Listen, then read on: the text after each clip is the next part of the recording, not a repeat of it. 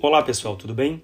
Vim aqui hoje conversar rapidinho com você sobre a transição da corrida de rua para o asfalto. Muitas pessoas tentam isso atrás de um contato com a natureza, fugir da cidade, montar novos desafios. Você vai encontrar esse fronte sim na natureza, conhecer lugares inusitados, enfrentar obstáculos diferentes e inexistentes nas ruas.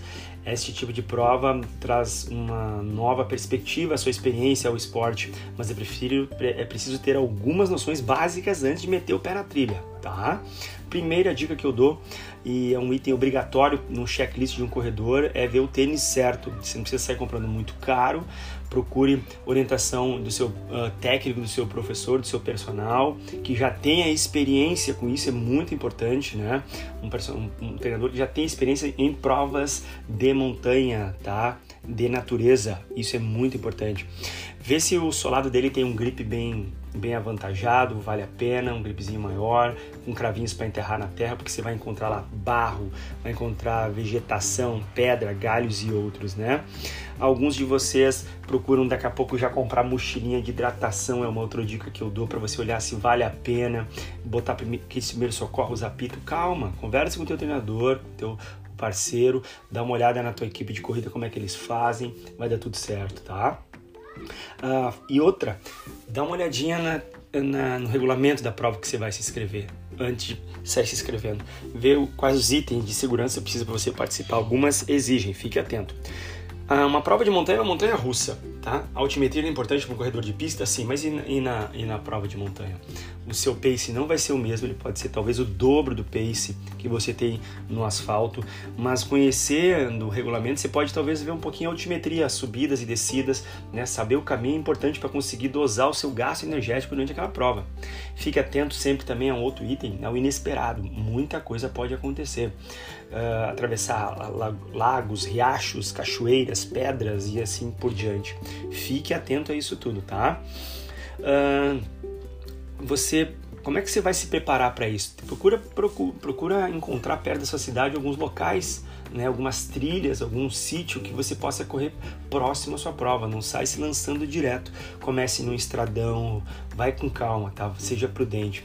Uh, por isso é importante você treinar com uma, uma assessoria especializada nisso, né, em corridas de montanha, alguém que já teve essa experiência. Isso vai te ajudar muito a alcançar os teus objetivos e suprir todas as tuas necessidades. Uh, tem que fazer treinamento de força para correr montanha, Júnior?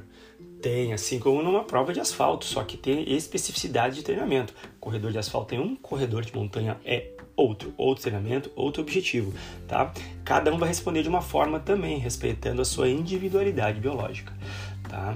Não adianta nada ter certeza que você vai fazer, por exemplo, uma outra de 100 km na sorte, sem preparo para tal. A mesma coisa é numa montanha tá? numa prova de, de, de natureza.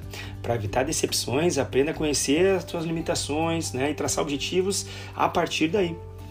Eu, não, não assume grandes desafios já de caro, tá? de cara, né? vai, vai com calma, uh, porque muitos obstáculos serão apresentados ali para ti, já que você não conhece esse tipo de prova. Né? O risco de se machucar fica muito aparente, fique atento. Continue prestando atenção muito na tua dieta, sendo de asfalto ou de montanha, uma outra dica. E essa estreia na corrida, a primeira prova, vai dar aquele frio na barriga, mas lembra que você se preparou muito para estar ali, você está ali agora preparado para isso. Os iniciantes, muita atenção. Não adianta escolher uma prova super difícil para estrear, não vai dar certo, tá? Para quem quer ter uma primeira boa experiência na corrida de montanha, é bom procurar provas realizadas uh, de formas mais adequadas à sua condição física, em estradas de terra dá uma olhada aí, tá? Converse com o teu treinador. E entenda que o teu tempo nessas provas de trail será quase o dobro da tua prova de asfalto, tá? Não adianta ficar triste, mas é o que vai acontecer. Isso favorece reencontrar o prazer de correr algumas vezes. Isso fez comigo também, né? Agora que você está conhecendo um ambiente diferente, encara isso aí com a mente aberta, tranquila, suave, aproveita né, o contato com a natureza. Esse é um atrativo da coisa de montanha. Mas é preciso lembrar que você vai ter que deixar seu peso de lado, tá? Esquece isso aí.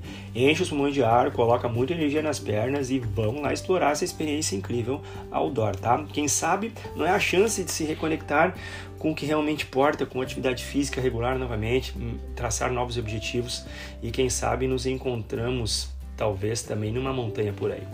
Fico aqui, encerro, desejo a todos vocês uma excelente, uh, excelente treinamento, excelentes provas E um forte abraço e viva o movimento. Até a próxima. Tchau, tchau.